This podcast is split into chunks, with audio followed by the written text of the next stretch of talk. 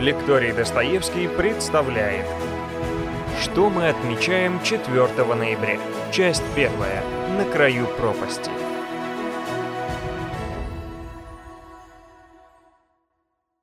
Дорогие друзья, добрый день. Сегодня у нас, как говорится, лекция по заказу телевидения. Но разговор будет непростой. Я к нему долго готовился. И скажу честно, в первый раз во всей нашей серии рассказов из русской истории мы перезаписываем эту лекцию. Мне не понравилось все, что я записывал подготовленный мной же авторский текст. Тема непростая. Тема 4 ноября – День народного единства. Что мы празднуем? Почему народного единства? Что, собственно, в эти дни происходило в нашей стране в начале 17 века? Что такое смута? Столица нашей Родины почти два года была оккупирована иностранными войсками. Как мы вообще дошли до жизни такой? Что случилось? Откуда образовалась эта невероятная, как в ночном дозоре, гигантская воронка над Россией, в которую засасывала нашу страну, и каждый круг хуже, хуже, хуже и хуже. Задача непростая. За одну лекцию рассказать хотя бы кратко. События этих 20 лет смутного времени возможности нет. Погрязнем с вами в деталях, запутаемся. Но постараться хотя бы показать историческую логику процесса. Канву. Что происходило вслед за чем и почему. То есть рассказать историю. Рассказать историю, опираясь не на цифры, не на статистику, не на какие-то абстракции, а на конкретных людей, которые эту историю творили. Ибо только так, сквозь конкретных делателей истории, можно попытаться понять, что происходило и почему. Это первая задача. Вторая, еще более сложная, попробовать представить, а были ли иные альтернативы развития у нашей страны у русской земли.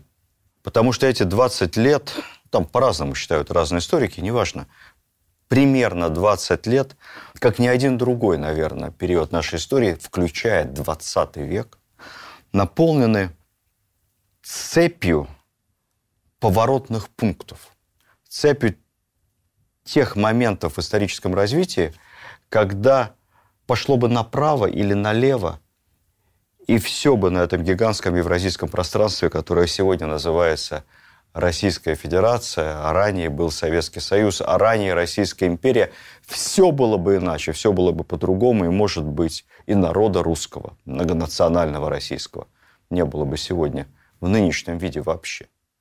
Этих поворотных точек в смуту, ну, я бы насчитал таких больших семь. По этим семи пунктам мы тоже с вами пройдемся. Вот такая перед нами большая задача, поэтому давайте попробуем разобраться.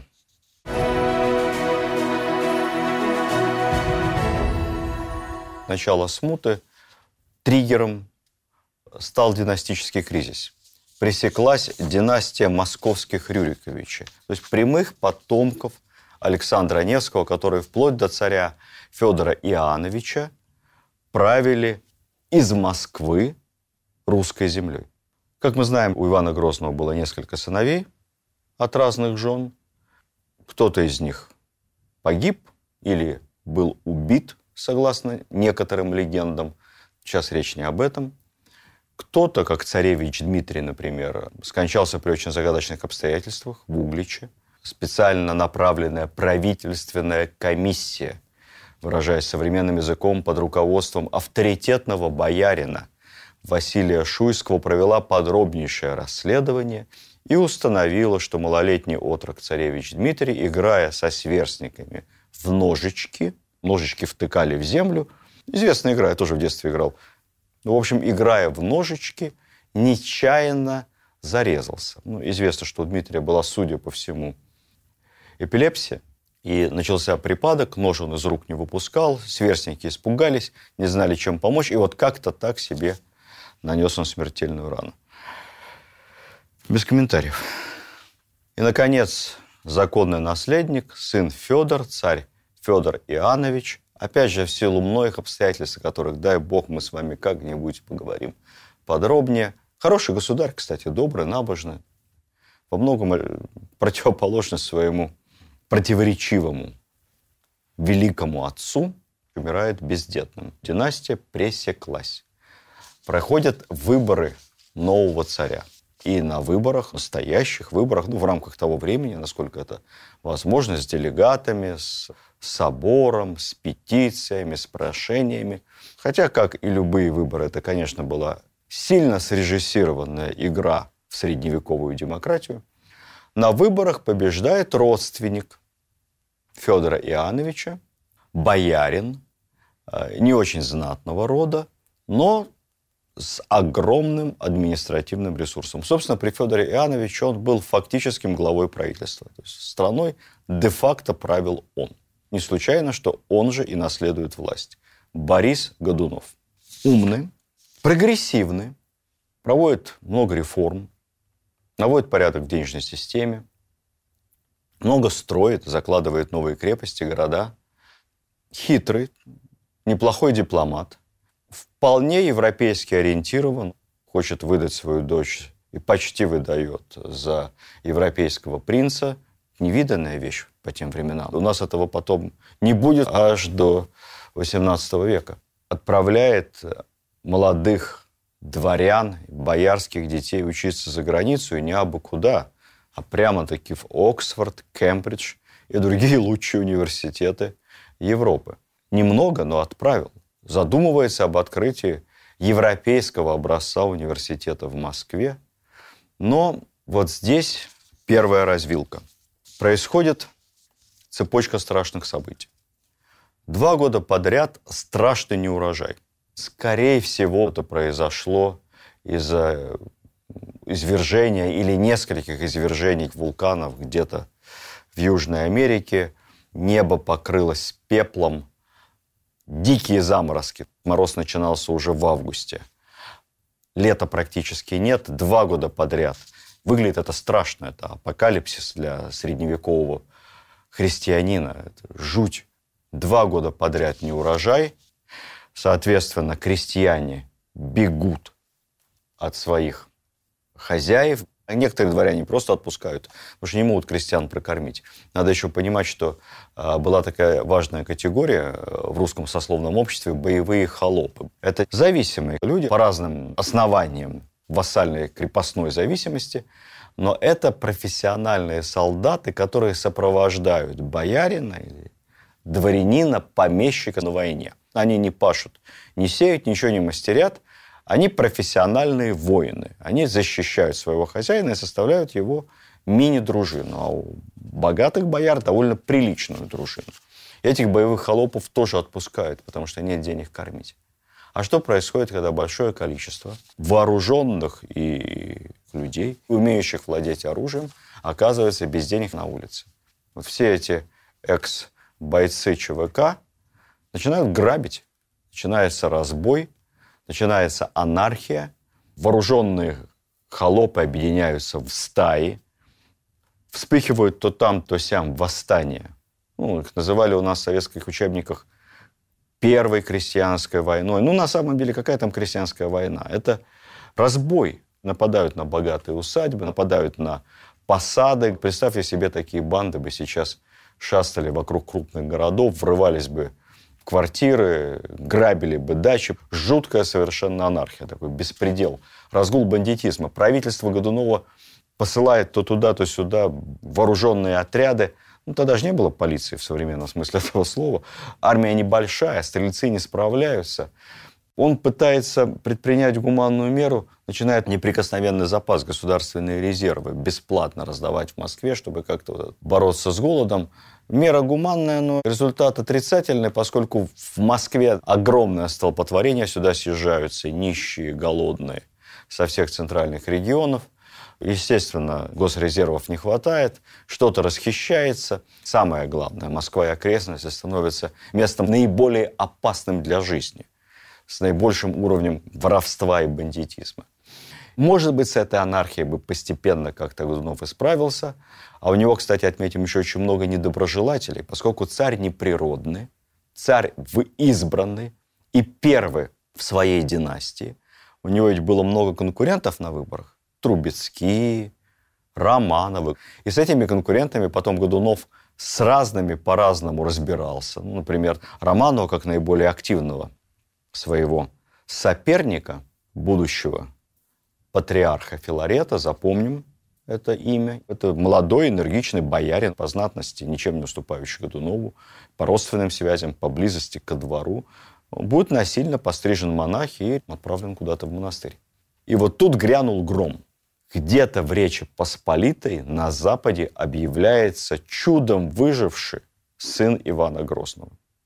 Тот самый царевич Дмитрий. Он якобы не погиб, якобы произошла подмена, вместо него положили другого. Целая история. Он провозглашает себя чудом спасшимся царевичем Дмитрием Ивановичем, который хочет вернуть себе по праву, по Божьей милости, веками принадлежавший московский трон.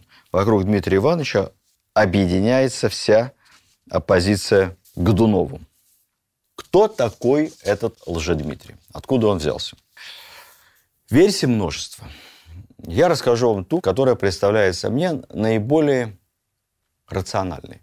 Скорее всего, Лжедмитрий действительно был холопом бояр Романовых, Юрием или Юшкой, как тогда говорили, Отрепьевым. Холоп непростой, не из крестьян, он из дворян. Он пошел в услужение за деньги боярам Романовым в Москве. Этот Юрий либо Григорий Отрепьев после того, как Романовы были отправлены в опалу а будущий патриарх Филарет рядовым монахом куда-то в монастырь, он а, сам принимает постриг в самом элитном, как бы сейчас сказали, центральном чудовом монастыре, находящемся в Кремле. Холоп грамотный, молодой, энергичный, и попадает как-то в окружение патриарха Иова, присутствует на разного рода официальных мероприятиях, вплоть до заседаний Боярской думы. Это позволяет ему наслушаться и насмотреться всего происходящего, что потом сильно поможет играть роль чудесно спасшегося царевича Дмитрия. В результате долгой череды приключений он бежит из Москвы, объявляется в Речи Посполитой, убеждает одного из польских магнатов Мнишика, это такой полноценный олигарх со своей небольшой армией, что он сможет побороться за российский престол, если получит соответствующую военную и финансовую поддержку, тайно встречается с польским королем. Король его выслушивает, но ничего не обещает.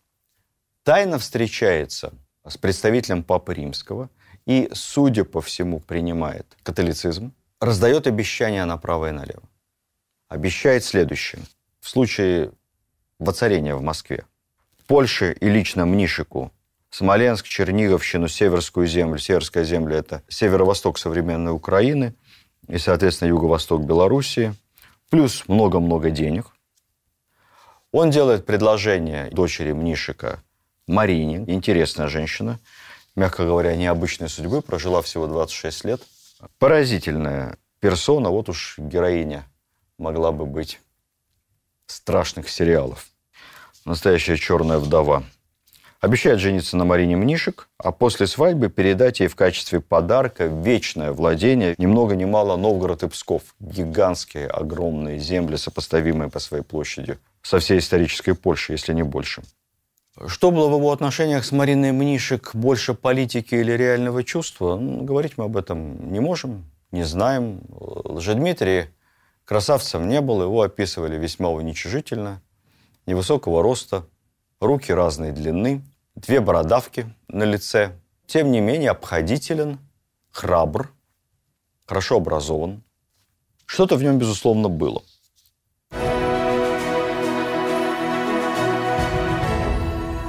Это еще не война Речи Посполитой с московским государством. Это, выражаясь современным языком, гибридная война. Польский король Сигизмунд не направляет армию в поддержку Лжедмитрия, но разрешает своим вассалам, шляхте и магнатам принять добровольное за свой счет и на свой страх и риск участие в кампании в поддержку якобы царевича Дмитрия. Лжедмитрия армия небольшая, и полководец он так себе. Да и не контролирует он свою армию. Ну как он там будет руководить этой польской шляхтой? Они сами себе начальники.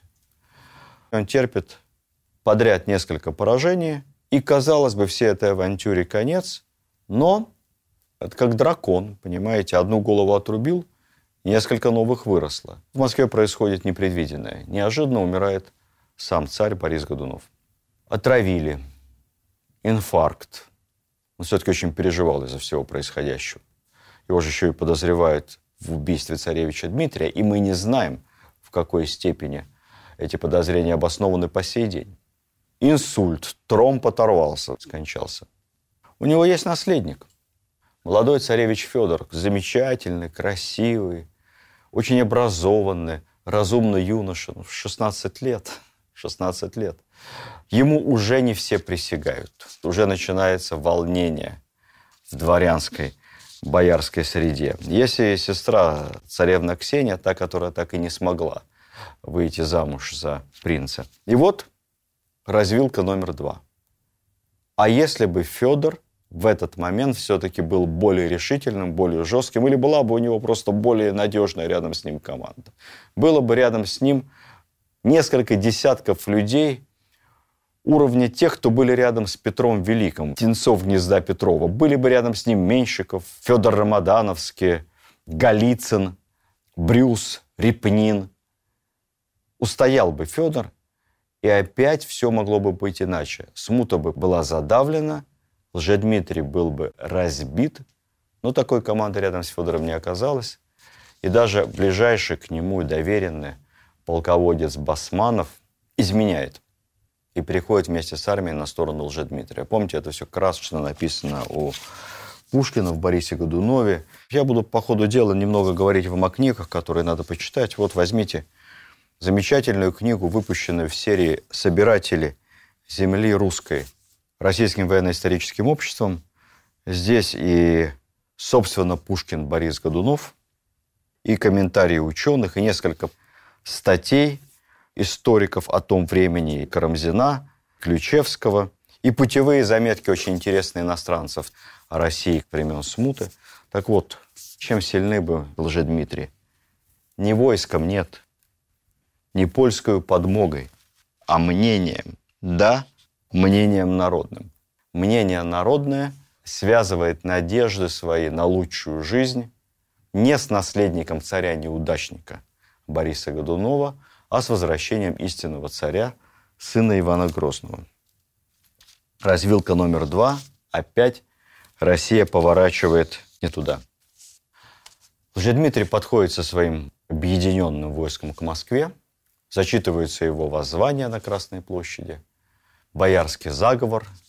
Бояре, дворяне, ближние люди, смяв немногочисленную охрану царя Федора, врываются в его покой и убивают и вдовствующую царицу, его мать, и самого государя Федора Борисовича Годунова. Сестра каким-то чудом, Ксения, осталась в живых. Много противоречивых сведений. Говорят, она стала наложницей Лжедмитрия или кого-то из его ближайших людей – Потом, в конце концов, окажется пострижена в монахине в монастыре. Трагическая судьба. Сам уже Дмитрий въезжает в Москву триумфально, под колокольный звон и приветственные крики толпы. Шуйский, тот самый, который свидетельствовал, как глава комиссии, о том, что царевич Дмитрий убит и ножичком зарезался, переворачивается на 180 градусов и публично заявляет о том, что давал неправильные показания под давлением Бориса Годунова. И на самом деле царевич чудесным образом спасся, и труп его обнаружен не был. Шуйский поразительный человек, профессиональный лжец. Врет как Троцкий, врет как дышит. Шуйский остался рядом с Лжедмитрием, подтверждает его подлинность.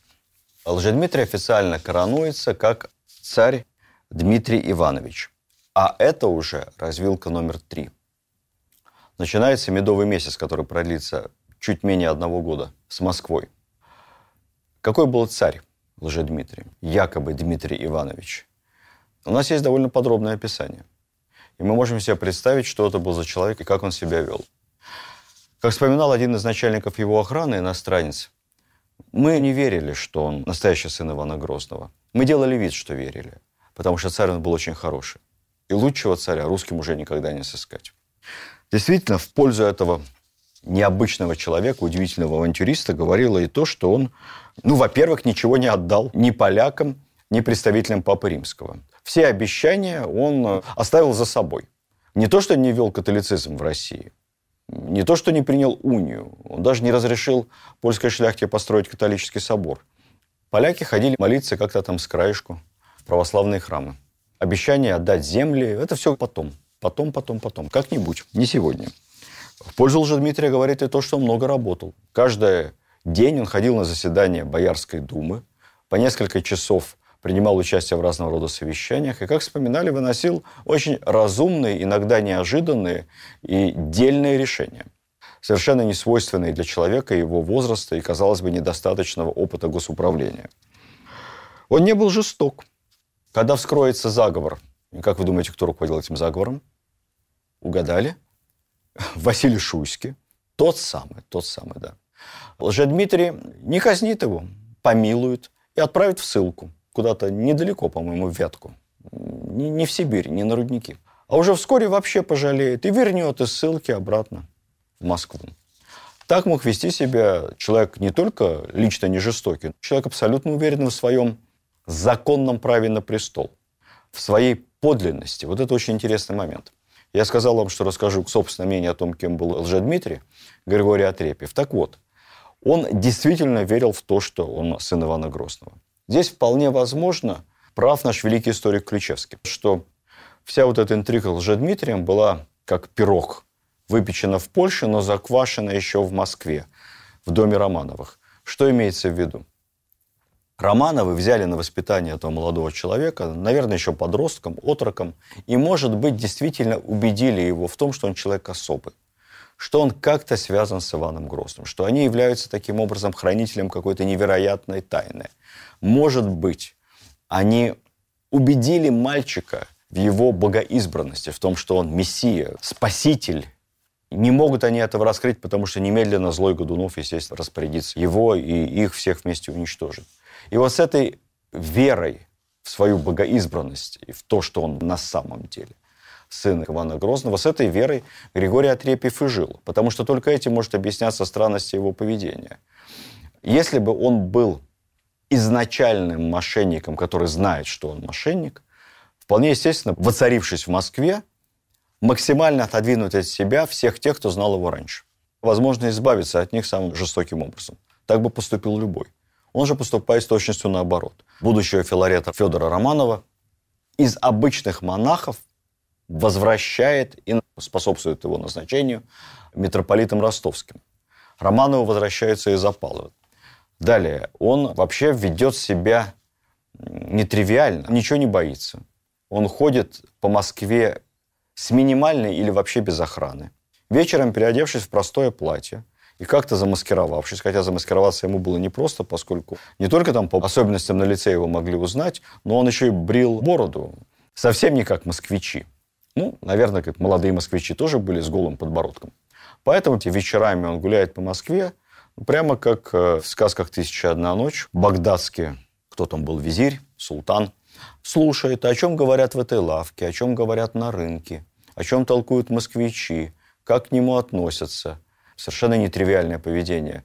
Э, ни для монарха, ни тем более для самозванца. Он действительно неплохо образован, он храбр, и он совершенно не соблюдает протокол и приличия, свойственные монарху. Не соблюдает до такой степени, что так может себя вести только человек, ну, на тысячу процентов уверенный в собственном статусе. Правда, это же пренебрежение царским протоколом оказалось и пагубным для Лжедмитрия, потому что все более и более настраивало против него москвичей и окружения. Не понимал он, что надо играть по правилам. Со своим уставом чужой монастырь не лезь, а с волками жить, по волчьи выть. Прежде всего он, конечно, распустил поляков, которые с ним приехали. Поляки вели себя нагло, в Москве как хозяева, и это москвичей, и особенно знать московскую раздражало невероятно. Поэтому у него нет твердой социальной опоры, нет команды. Он все время маневрирует в принятии решения, но никому окончательно не нравится ни боярству, ни дворянству. Пренебрежение к традициям доходило у Лжедмитрия до смешного. Не ходит в баню. Вот что бы не ходить, не ходит в баню, не моется. Ну какой же это православный государь? В церковь ходит нерегулярно. На службе не стоит от начала до конца. Во время службы отвлекается, разговаривает прямо в храме со своими придворными. Носит европейское платье. А, невеста его, Марина Мнишек, которую он в конце концов не сразу, к слову сказать, тоже любопытно. Спустя долгое время вызовет таки в Москву из Польши. Невеста вообще его одевается, как не подобает будущей царице. Ходит в каком-то срамном европейском виде. Как если бы сегодня первая леди государства появлялась на публике в чудовищной мини-юбке или в купальнике. По меркам того времени примерно так выглядела Марина Мнишек. После обеда не спит, как полагается доброму православному человеку хотя бы так для покоя полчасика. Но не спится тебе после обеда. Возьми документы, пойди в опочивальню, поработай с документами. Но он демонстративно после обеда веселится, уезжает куда-то или занимается какими-то делами.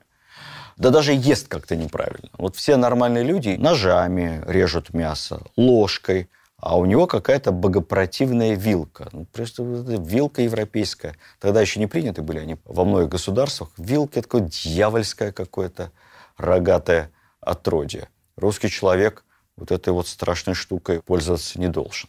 В общем, дело идет к свадьбе. С большим трудом уговаривают их венчаться по православному обряду. Вскоре после свадьбы заговор, возмущение москвичей, ну и самое главное, подготовленный мятеж, во главе которого, вы снова угадали, прощенный лжедмитрием боярин Василий Шуйский. Охрана его почти не защищала, большая часть разбежалась. Он сам бегал по Кремлю, по палатам, пытался спастись, выпрыгнул в окно с высоты, выпрыгнул неудачно, сломал ногу, упал, на него набросились, стали избивать, раздевать. Полуобнаженного с переломанными ногами, избитого, вытащили на Красную площадь. Наверное, уже мертвого, Дорогу, дорогу, царь едет. Тащили его на веревке по брусчатке. Тело валялось на Красной площади. Два дня. Приходили, плевали, глумились. Потом какая-то странная история с его захоронением. Вроде как захоронили, а труп чуть ли не вылез из земли.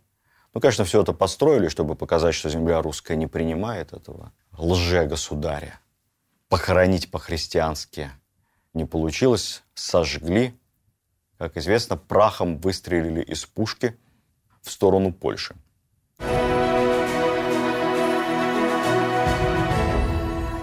Марина Мнишек спаслась. В последний момент предав своего мужа и показав, где он находится, где он прячется. Царя нет. Новые выборы – и царем избирается тот самый профессиональный предатель Василий Шуйский. Василий Шуйский, конечно, заявляет, что он признал в Лжедмитрии государя Дмитрия Ивановича под страхом смерти, предает теперь его.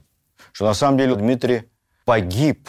В качестве подтверждения якобы извлекают его из могилы, привозят в Москву, открывают гроб, а в гробу нетленные мощи молодой мальчик лет 10, 11, 12. С этим связаны жуткие истории. Якобы по приказу Шуйского убили какого-то невинного посадского мальчишку, положили в гроб, чтобы показать его святость, нетленность. Тут же специально оплаченные люди стали изображать чудеса, творящиеся у нетленных мощей – царевича Дмитрия кто-то вставал и шел хромой, кто-то прозревал, кто-то исцелялся от других страшных болезней.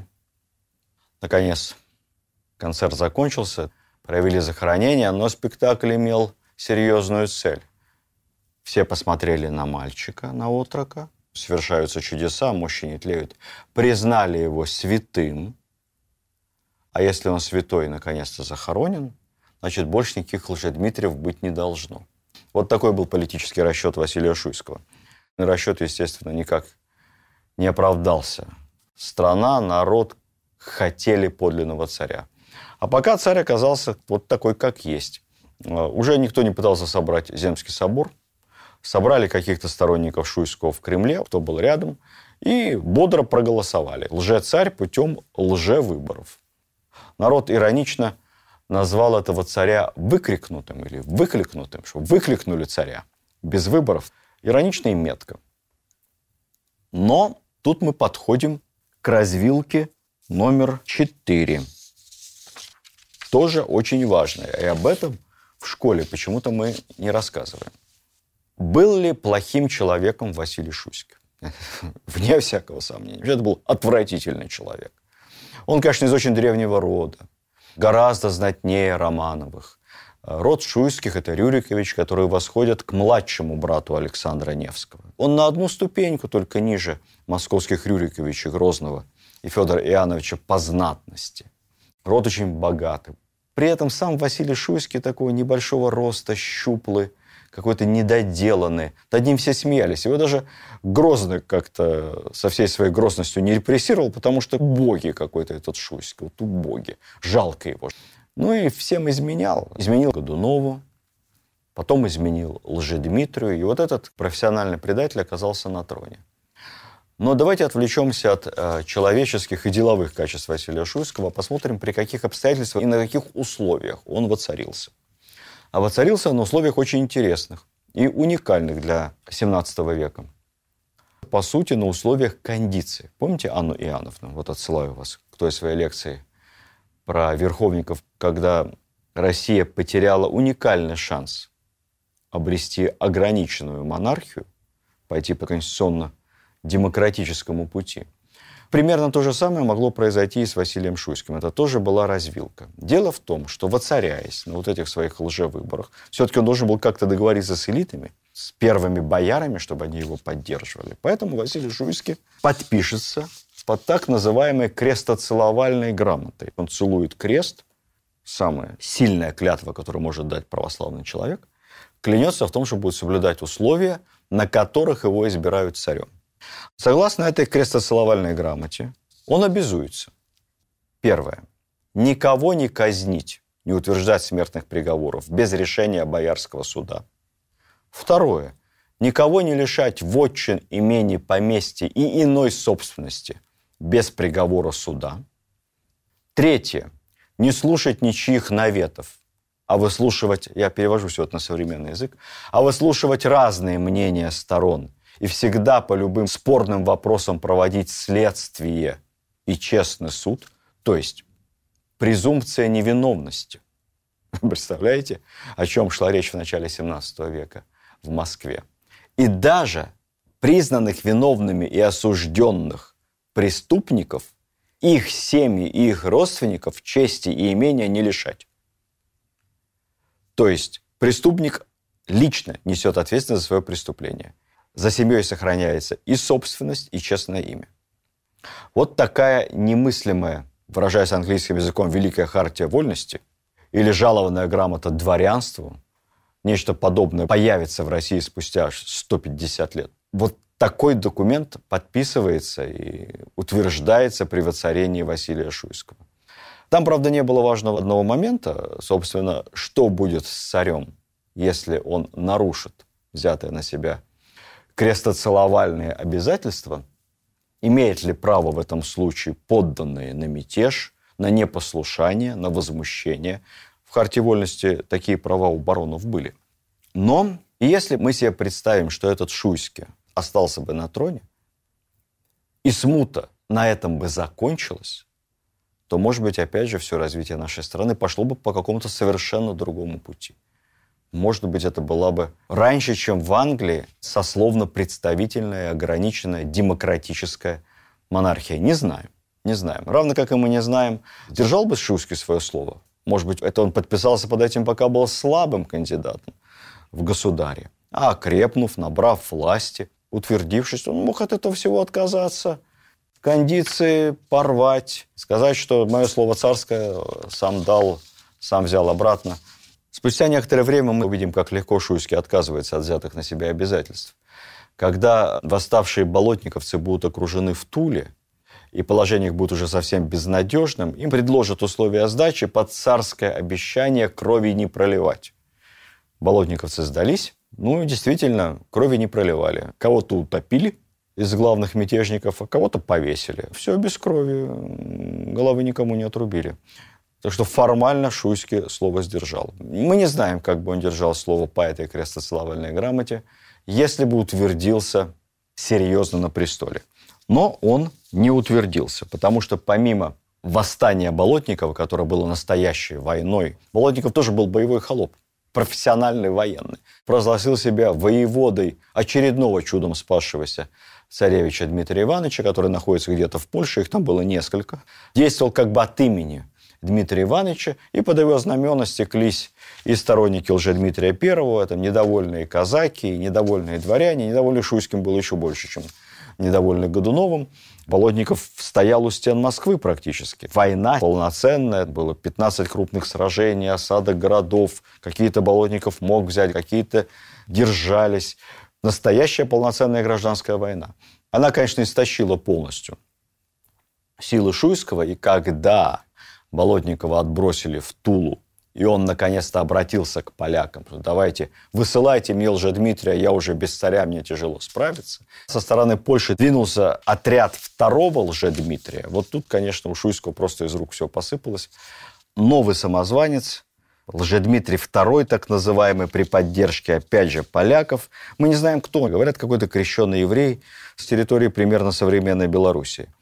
Он движется своим отрядом на помощь болотниковцам на соединение со своим воеводой. Болотникова уже разбили к этому моменту, когда он подошел к Москве. И тут уже разбитые болотниковцы, авантюристы всех мастей, стали стекаться под знамена Лжедмитрия. Отряды польско-литовской шляхты вместе с Лжедмитрием II подошли к Москве и встали лагерем в Тушино. Это примерно метро Тушинское сейчас, тогда это было подмосковное село. Туда же откуда-то привезли Марину Мнишек. Ну, надо же как-то доказать подлинность царя. И свершилось чудо.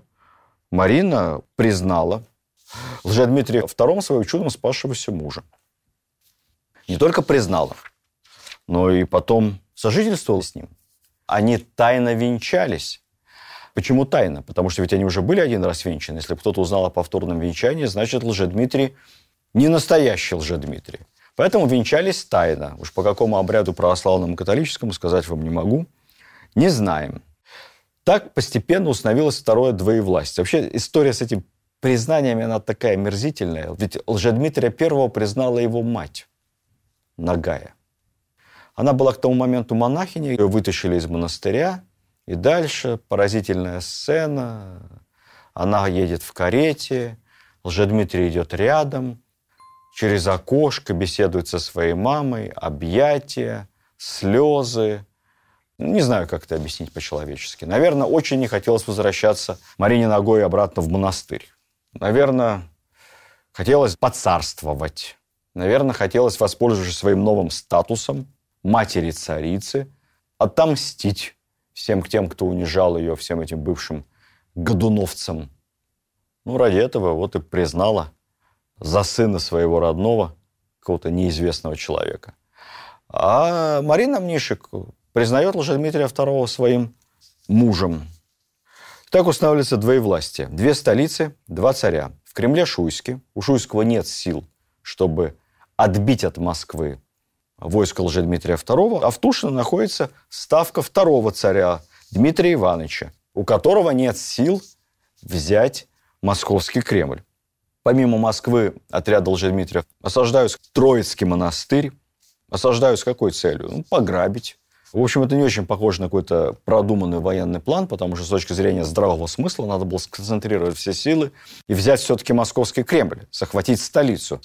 Но, видимо, с управлением своими дезорганизованными, разрозненными польско-литовскими отрядами у мнимого царя тоже были большие сложности не только отдельные представители, а целые семьи, кланы московской знати, вплоть до самой высшей, мигрируют между Кремлем и Тушинским лагерем, между Шуйским и Тушинским вором. Правильно понимаете значение слова «вор». Вор в русском языке того времени – это не тот, который ворует. Ворует – это тать. Вот он по карманам шарит. А вор – это государственный преступник, изменник. Так вот, между лагерем Тушинского изменника, Тушинского вора и Кремлем перебегают представители знати и служилые люди, э, выторговывают себе какие-то условия. Народ называет их перелетными боярами. В шутку говорили, обедает в Кремле, а ужинает уже в Тушино.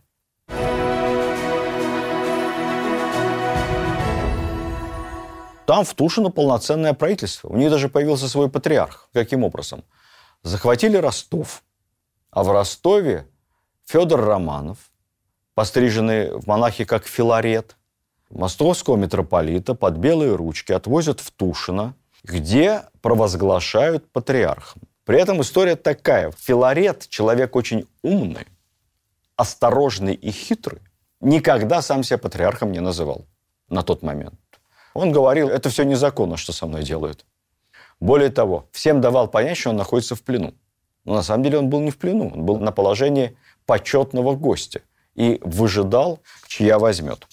Так что чуйка у отца Михаила Романова, будущего первого царя нашей новой династии, была хорошая. Вот здесь а, Шуйский совершил, на мой взгляд, две роковых ошибки, которые предопределили его падение. Первое. Он обратился официально за помощью к иностранцам, к иностранной державе, даже правильнее сказать, сверхдержаве того времени, шведскому королевству. Шведская армия – лучшая армия в Европе.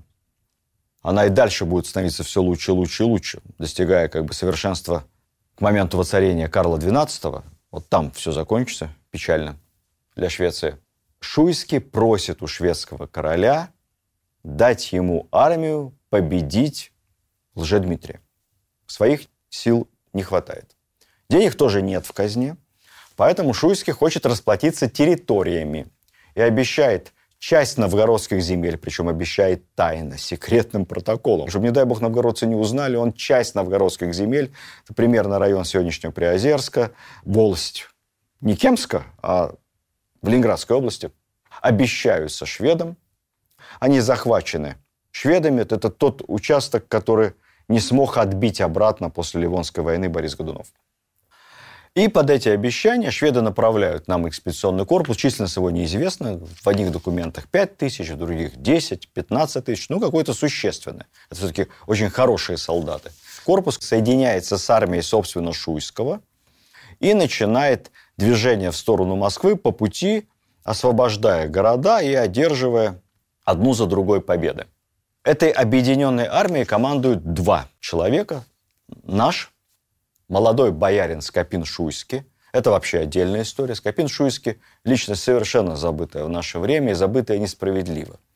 Вот представьте себе, молодец, блондин, с короткой, нехарактерной для того времени, современной армейской уставной стрижкой на римский образец, метр девяносто рост, косая сажень в плечах, на фронте, на войне, с отрочества с 15 лет. В 23 он уже боярин. То, что он там двоюродный племянник царя, поэтому Скопин Шуйский, двойная фамилия, это ни о чем не говорит. Ведь на самом деле в русской властной системе того времени вот эти все чины, окольничий, думный дьяк, боярин, это была своего рода табель о рангах, просто менее регламентированная и более упрощенная, чем потом сделанная Петром Первым. Ты будучи боярским сыном, боярином не рождался. Надо было заслужить этот высокий титул. Боярином за заслуги можно было стать уже в зрелом возрасте за государеву службу, за услуги, оказанные двору, либо за военные победы. Так вот, Скопин Шуйский в это смутное время получил боярский чин в 23 года. Это беспрецедентно рано. За серию военных побед.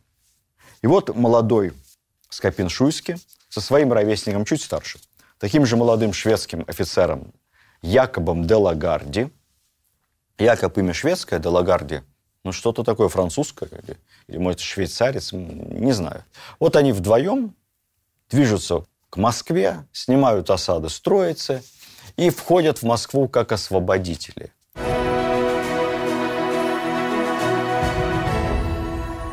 Почему? решение пригласить шведов – колоссальная ошибка. Потому что, во-первых, за все надо расплачиваться. А расплачиваться с землей – очень плохая идея. И когда потом пойдет все не так, этот шведский экспедиционный корпус доставит на многие годы огромные проблемы нашей стране. Не надо землей расплачиваться ни за что. У нас в Конституции записано, Российская Федерация, недавно совсем, кстати, по-моему, в последних поправках, что никто, ни президент, ни Государственная Дума, ни Совет Федерации, ни правительство, никто никогда и ни при каких условиях не может даже поднимать вопрос об отторжении. Ни на каких условиях от России никакой ее территориальной части, никакой кусочка ее земли. Сама попытка этого отторжения есть измена и государственное преступление. Шуйский решил пойти по этому пути. Ну, а вторая причина, это было с дипломатической точки зрения очень корявое решение, поскольку на тот момент Швеция находилась долгое время уже в состоянии вялотекущей войны с Речью Посполитой. Ведь, кстати, Сигизмунд, он, в общем-то, оттуда, из Швеции. И он намеревался всерьез объединить Речь Посполитую со Швецией. Ну, естественно, под своим мудрым руководством. А Сигизмунду нужен был повод, чтобы официально обратиться к Сейму, к шляхте, получить деньги, войско и напасть, наконец, Э, на шатающуюся на грани пропасти Россию, Московию. И такой прекрасный повод ему дает Шуйский. Он заключает союз с его врагом, с которым он в состоянии войны. Значит, автоматически Россия тоже входит в состояние войны с Польшей. Вскоре после приглашения экспедиционного корпуса Троянского коня шведов Сигизмунд со своей армией выступает против Москвы и осаждает Смоленск. То есть мы получили одного плохого союзника и одного открытого врага в лице Польши. Дальше вторая ошибка, уже личная и совершенно непростительная.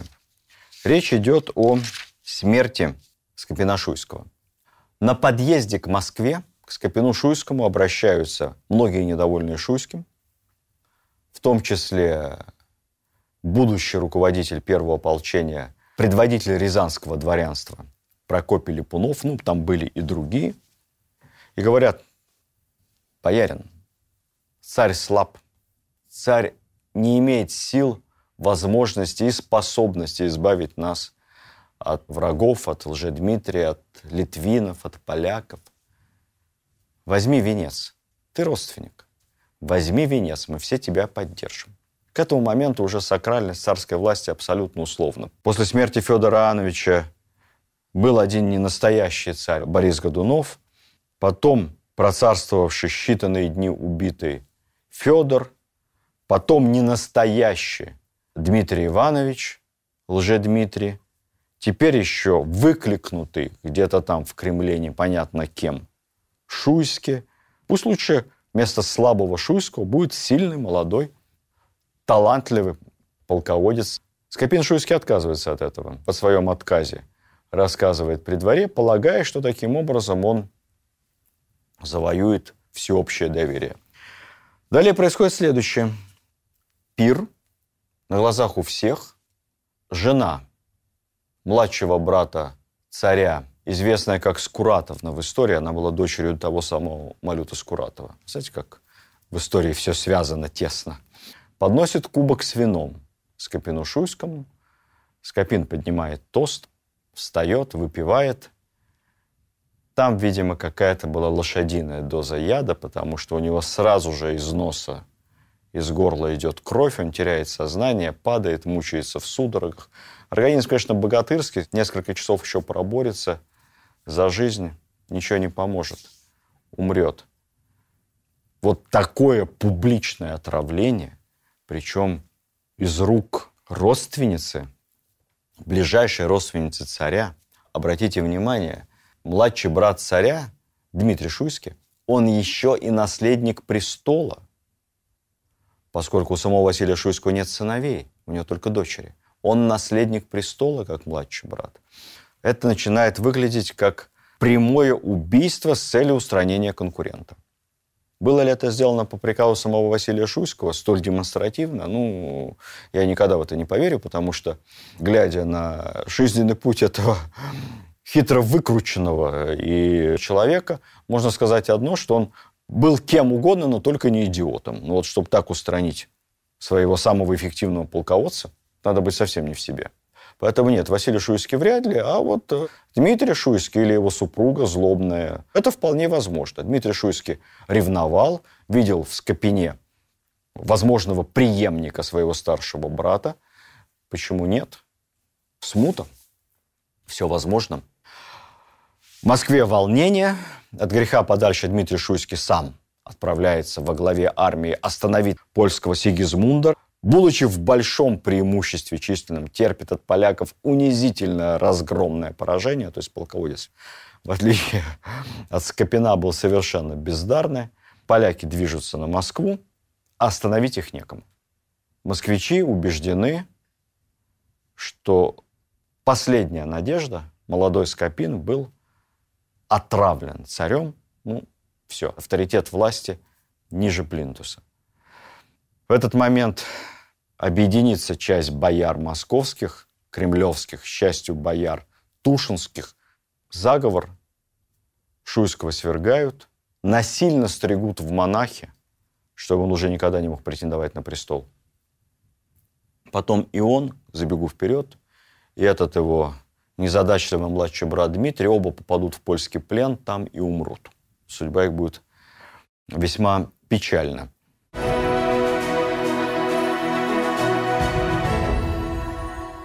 Образуется временное правительство, так называемая Семибоярщина. Такое ГКЧП. Это семь самых знатных руководителей государства. Старшие бояре Боярской думы, представители знатных фамилий. Что делать Семибоярщине? Приближаются поляки. С этой стороны войско Лжедмитрия II. Причем Лжедмитрий II для них кажется еще большим злом даже, чем поляки. Поскольку поляки все-таки в их представлении цивилизованная Европа, а Лжедмитрий II очень жесток. Не дай бог захватит Кремль, никого не пощадит. Очередная развилка. Я уже не говорил о том, что исторической альтернативой было бы, если бы Скопин-Шуйский молодой согласился принять предложение заговорщиков Липунова и других дворян и взошел бы на престол, захватил бы власть, армия была в его распоряжении, шведы его слушали. У него были, кстати, неплохие дружеские отношения с этим Делагарди – главным шведом, как говорят, э, ровесники. Вот если бы все-таки согласился и взял престол, то вот уже точно на этом можно было бы в смуте поставить точку. Он бы престол удержал. Он был человеком решительным, деятельным и очень популярным. Ну и, наверное, тогда на Красной площади стоял бы памятник не Минину и Пожарскому, а памятник освободителю Москвы, спасителю Отечества Михаилу Скопину-Шуйскому. Но История пошла по другому пути. И вот Семибоярщина. Что делать? Собирать дивизии народного ополчения? За родину, за Семибоярщину? Нет. Признать власть Лжедмитрия II, который где-то уже на подступах к Москве, уже к Коломенскому приближается, ну, это вообще страшно, потому что он же всех нас вырежет просто. Он в злобе большой пребывает. Им поможет только то, что вскоре Лжедмитрия убьют в результате какой-то внутренней свары. Один из его сторонников, князь Урусов. И после этого остатки Тушинского войска окончательно рассыпятся, либо присоединятся к другим альтернативным армиям. В этих условиях правительство идет по принципу известному товарища Каца. Кац предлагает сдаться. И находит такой замечательный, как им кажется, компромисс. Подошедшему к Москве польскому гетману вносится предложение, что Москва готова в условиях того, что трон пуст, пригласить на московский престол сына короля Речи Посполитой Сигизмунда, королевича Владислава. Королевича Владислава на тот момент 15 лет, совсем юноша, хотя уже по понятиям того времени вполне совершеннолетний. Есть условия, по сути, повторяющие крестоцеловальную грамоту Шуйского царю произвол смертью никого не казнить, без решения Боярской думы и суда – собственности не отымать, родственников не наказывать, а также обязательно, и на этом настаивает категорически патриарх Гермоген. Патриарх Гермоген очень интересная фигура. Некоторые считают, что из донских казаков был священником в Казани, митрополитом. Это настоящий патриарх, не тот, который Тушинский. Вот он настаивает категорически. Принять православие. А приняв православие, королевич Владислав автоматически лишится каких бы то ни было прав – и на польский, и на, в случае чего, шведский престол. То есть он станет нашим русским государем. Принять православие и ничего не менять в государственно-политическом устройстве России. То есть останется система приказов, Боярская дума, те же самые чины. Более того, польская шляхта не сможет получать никаких должностей в московском государстве в обход Боярской думы. Решение, э, которое нам в школе преподносили как чуть ли не акт государственной измены. Это не совсем так. Если бы на этих условиях Владислав зашел на московский престол, женился на хорошей русской девушке, венчался бы по православному обряду, дети его были бы уже русскими, внуки были бы его совсем русскими. На самом деле в европейской истории десятки, если не сотни примеров, когда приглашали иностранцев на трон, ну, как такую нейтральную силу, без обязательств перед какими-то кланами, и они даже вполне успешно и патриотично правили. Поэтому обвинить здесь семибоярщину в измене – это очень примитивно. Они пытались выкрутиться как могли. Кстати, в числе этих семи бояр будет один из Романовых, по-моему, брат будущего патриарха Филарета, соответственно, дядя первого Романова Михаила Романова. Польский гетман эти условия принимает – формируется официальное посольство во главе князь Голицын. И опять же, Тушинский патриарх, не настоящий Филарет, Федор Романов, и они едут под Смоленск в ставку польского короля Сигизмунда для того, чтобы окончательно подписаться под условиями заключенной сделки, приглашения Владислава на соответствующих кондициях на московский престол. Вот она, очередная развилка. Шанс влиться в Евросоюз, в Евросемью. Конечно, на этих условиях никакого объединения с Речью Посполитой произойти бы не могло. Ну, наверное, отношения были бы с европейскими государствами чуть более близкими. И, может быть, не было бы потом и петровских реформ. Все бы прошло как-то более естественно, более постепенно в сторону евроинтеграции московского государства. Тут беда. Искренний и наивный расчет наших семи бояр, нашего временного правительства на договоренности с Западом, выражаясь современным языком, полностью провалился. Что сделал Сигизмунд, когда к нему прибыло посольство? Все обещания своего Гетмана, данные в Москве, русским он дезавуировал. О чем вы там с ними договорились, что он вам там наобещал? Моего сына в вашу изуверскую ересь в православии? Да никогда. Сигизмунд – фанатичный католик. Всех членов посольства он просто-напросто арестовал.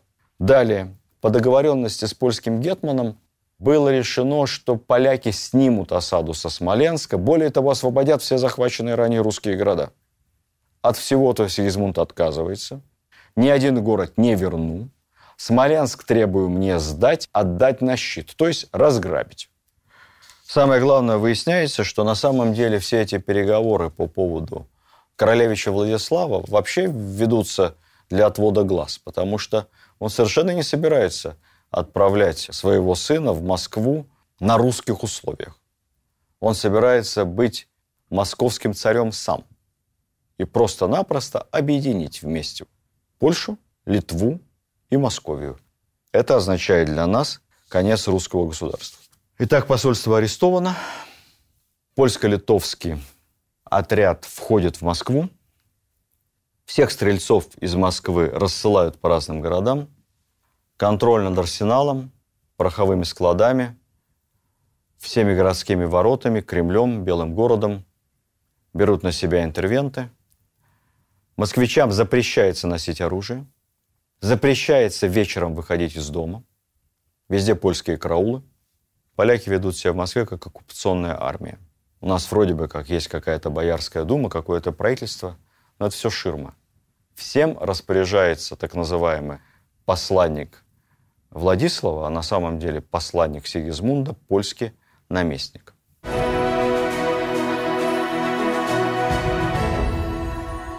Вот здесь, мне кажется, Сигизмунд совершил роковой просчет. Если бы он все-таки согласился поставить на русский престол Владислава, крестившегося в православие, кто знает, скорее всего, мы жили бы действительно в другой реальности. Но Сигизмунд был фанатиком религиозным, и Сигизмунд был глупо жаден. Он хотел слопать все московское государство, всю Россию. Он хотел покончить с Москвой. Если бы у него получилось, это действительно был бы конец. Но у него не получилось. Потому что повсюду, в разных местах нашей страны формировались очаги героического сопротивления внешней интервенции. Я как-то мало вам рассказывал о тех людях, которые сопротивлялись интервентам. Это несправедливо. Давайте буквально несколько фамилий вспомним и несколько эпизодов, которых мало говорят в школьной программе.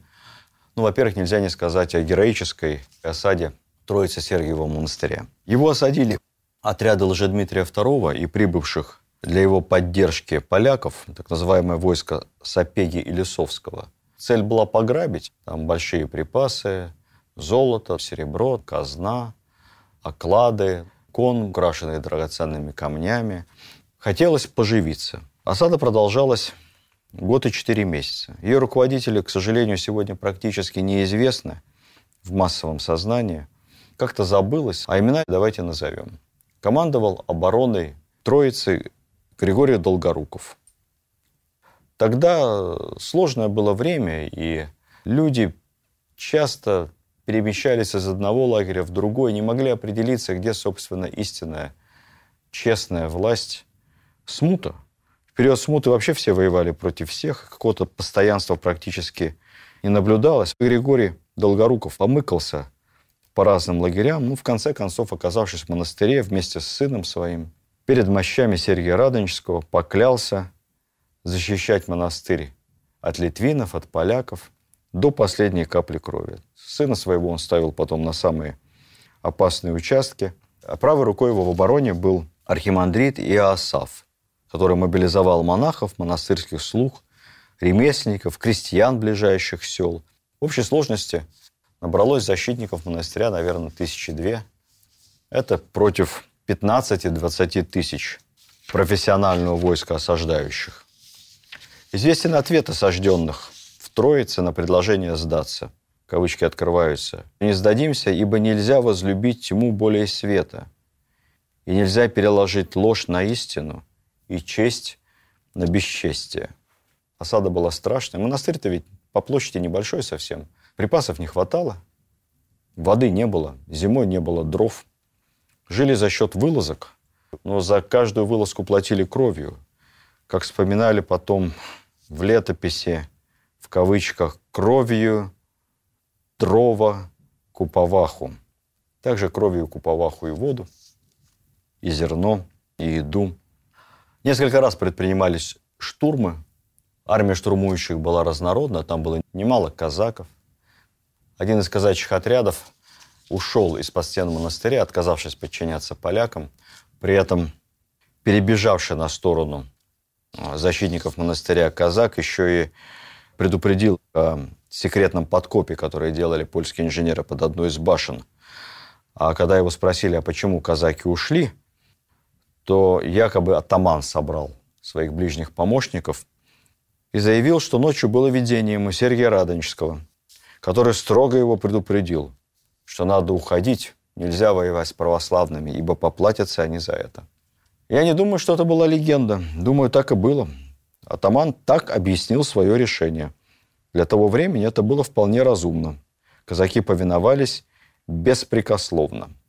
Не имея успеха в штурмах, поляки полностью обложили монастырь и надеялись, что там просто все умрут от голода. Но, к счастью, подошла армия Скопина-Шуйского, и осаждающие ретировались. Тяжела судьба лидеров обороны Троицы. Настоятель Иоасаф, уже совсем пожилой человек, отказался от монастырской власти и простым монахом уехал в какой-то монастырь под Калугой. Этот монастырь был осажден польским войском. и защищая его, монах Иосаф погиб. А князь Долгоруков потом был воеводой в Вологде и тоже погиб, отражая бандитский налет на город запорожских казаков. Но давайте имена эти запомним. Героических защитников Троицы. Еще одно имя надо помнить и знать, собственно, каждому, кто изучает и э, знает русскую историю. Это имя вождя Смоленской обороны. Помните, я говорил вам о том, что первое, что сделал польский король Сигизмунд, перейдя нашу границу, это осадил приграничный Смоленск. Так вот, вождь Смоленской обороны воевода Михаил Шейн. Совсем молодой по нынешним временам человек, ему где-то около 30 лет, руководил обороной Смоленска почти два года. Это Брестская крепость. Той поры, с той лишь разницей, что держалась не, не две недели, не месяц, а два года в полной изоляции, в неведении того, что происходит вокруг в России. Уже свергли Шуйского, которому присягал когда-то воевода Шейн.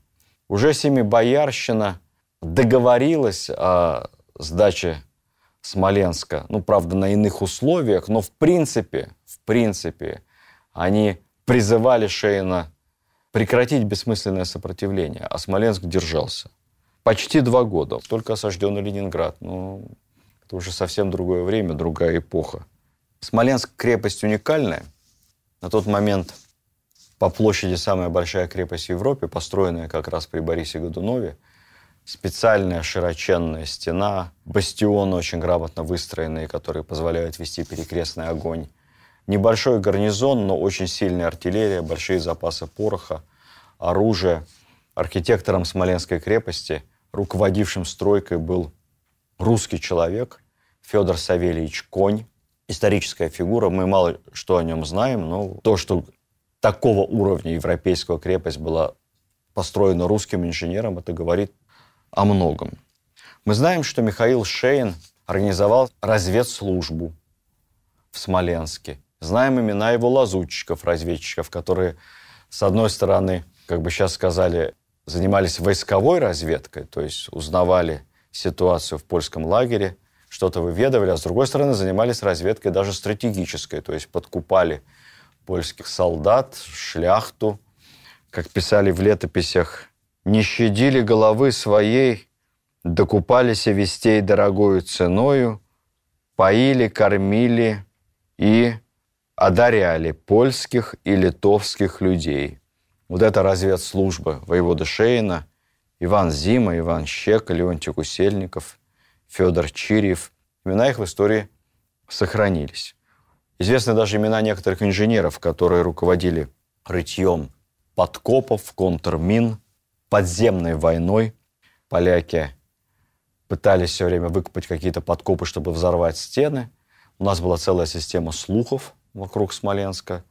И определяя направление этих подкопов, рылись контрмины. Вот один из этих инженеров был монахом. Старец Арсений.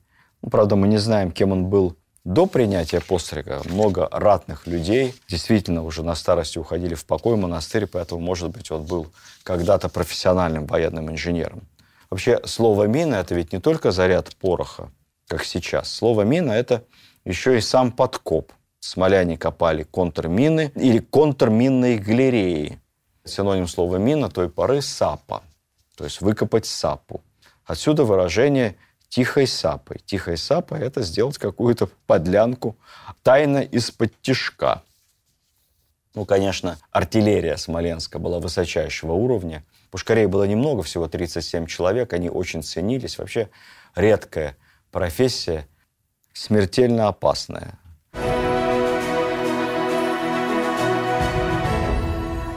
Первая попытка освобождения Москвы так называемое первое ополчение предпринимается уже вскоре после того, как поляки начинают хозяйничать в нашей столице, как у себя дома. Патриарх Гермоген, тот самый, который настаивал на принятии королевичем Владиславом православия, убедившись в том, что нас обманывают, в том, что дело идет к присоединению Польши – публично, а также письменно в рассылаемых грамотах призывает русских людей не присягать Сигизмунду, не присягать Владиславу. Он отказывается благословлять решение Семи Боярщины. И более того, обращается с открытыми призывами собирать вооруженное войско и идти освобождать Москву. За это его помещают под арест в темницу Чудова монастыря, и там его, по разным сведениям, то ли уморят голодом, то ли убьют. Сегодня этот выдающийся человек канонизирован. Именно патриарх Гермогена можно считать одним из идеологических вдохновителей сопротивления. Одним из, поскольку таковых было много. Письма, рассылаемые Гермогеном, равно как и письма, рассылаемые другими русскими людьми, облеченными властью, моральным авторитетом. Речь идет об архиепископе Смоленском, который вместе с воеводой Шейном вдохновлял защитников Смоленска на оборону и слал грамоты с гонцами по всей стране. Смоленск держится, защищайтесь, бейте интервентов. И архиепископа Нижегородского, который впоследствии будет помогать ополчению Минина Пожарского. Идет активная переписка между церквями, тогда епископы, замполиты, вообще лидеры общественного мнения, воеводами, выборными властями городов, инициаторами сопротивления – происходит удивительное явление – самоорганизация людей на добровольной основе. Явление совершенно уникальное в нашей истории. Ну, иногда его сравнивали в советские годы с образованием советов народных, солдатских, крестьянских депутатов. Но вообще сложно найти какие-то аналогии. Первым таким крупным организованным войском становится ополчение под руководством предводителя рязанского дворянства Прокопия Липунова, ну а также еще три было начальников этого ополчения, ругавшихся довольно сильно между собой, князя Трубецкого и казачьего атамана Заруцкого. Главная роль в нем, конечно, принадлежит Прокопию Липунову. Сложная судьба у него. Это Григорий Мелехов 17 века. Его судьба – это Тихий Дон. Он в каком только лагере не был, за кого только не воевал, где только он не искал правду. Сыну Годунова Федору когда-то отказался присягать, перешел на сторону Лжедмитрия. Потом воевал против Шуйского. Потом у него в голове что-то щелкнуло, он перешел на сторону Шуйского. Сражался уже за Шуйского против болотниковцев. Награду за это его поставили воеводой Рязанского уезда. Потом, увидев неэффективность, предательский характер окружения Шуйского, он поддержит Семибоярщину, даже присягнет королевичу Владиславу. Но потом к нему же обратится в конце концов Гермоген, и Липунов поклянется до конца жизни сражаться, пока не будут изгнаны все польско-литовские шведские интервенты из России. Вот вокруг него и формируется новое снизу народное земское правительство – Совет всея земли. Это настоящий представительский институт, чуть ли не парламент с депутатами всех сословий от городов, территорий, прежде всего, конечно, дворян и служилых людей. Совет всея земли Липунова признали более 50 русских городов. Они попытаются взять Москву и даже дойдут до Китая-города, но раздрай в командовании, недостаточность финансирования, денег, оружия, обмундирования, артиллерии, всего не хватает. Весной 611 года, это самый тяжелый год, наверное, в нашей истории того времени, в Москве, чтобы поддержать липуновцев, вспыхнет восстание. Оно охватит посад окрестности города. Восстание будет жестоко подавлено. Интервенты просто подожгут город, сожгут почти все деревянные здания. Там же будет сражаться за Липунова и Дмитрий Пожарский, будущий герой нашего рассказа. Где-то в районе Лубянки он будет руководить большим отрядом, около тысячи человек, и будет тяжело ранен. Каким-то чудом его увезут с поля боя. Вскоре, в начале лета 611 года, падет Смоленск.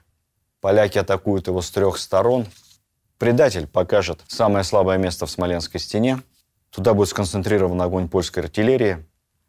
Этот участок стены рухнет, и в огромный пролом войдут отряды Сигизмунда. У меня, кстати, есть книга, рекомендую, кто интересуется этим периодом истории. Это приключенческий роман, он так и называется «Стена». Та Смоленская стена, которую можно видеть и сегодня. Книга написана довольно давно, продана была огромным тиражом. Мне это очень приятно. Приключенческий рассказ, но многие герои его имеют прообразом своим реальных исторических деятелей Смоленской обороны и смутного времени. Мы вот упустили из виду, что происходит со шведами, со шведским корпусом якобы до Лагарди. А Швеция, посмотрев, что творится в России, естественно, исходит из своих интересов и наносит удар в спину.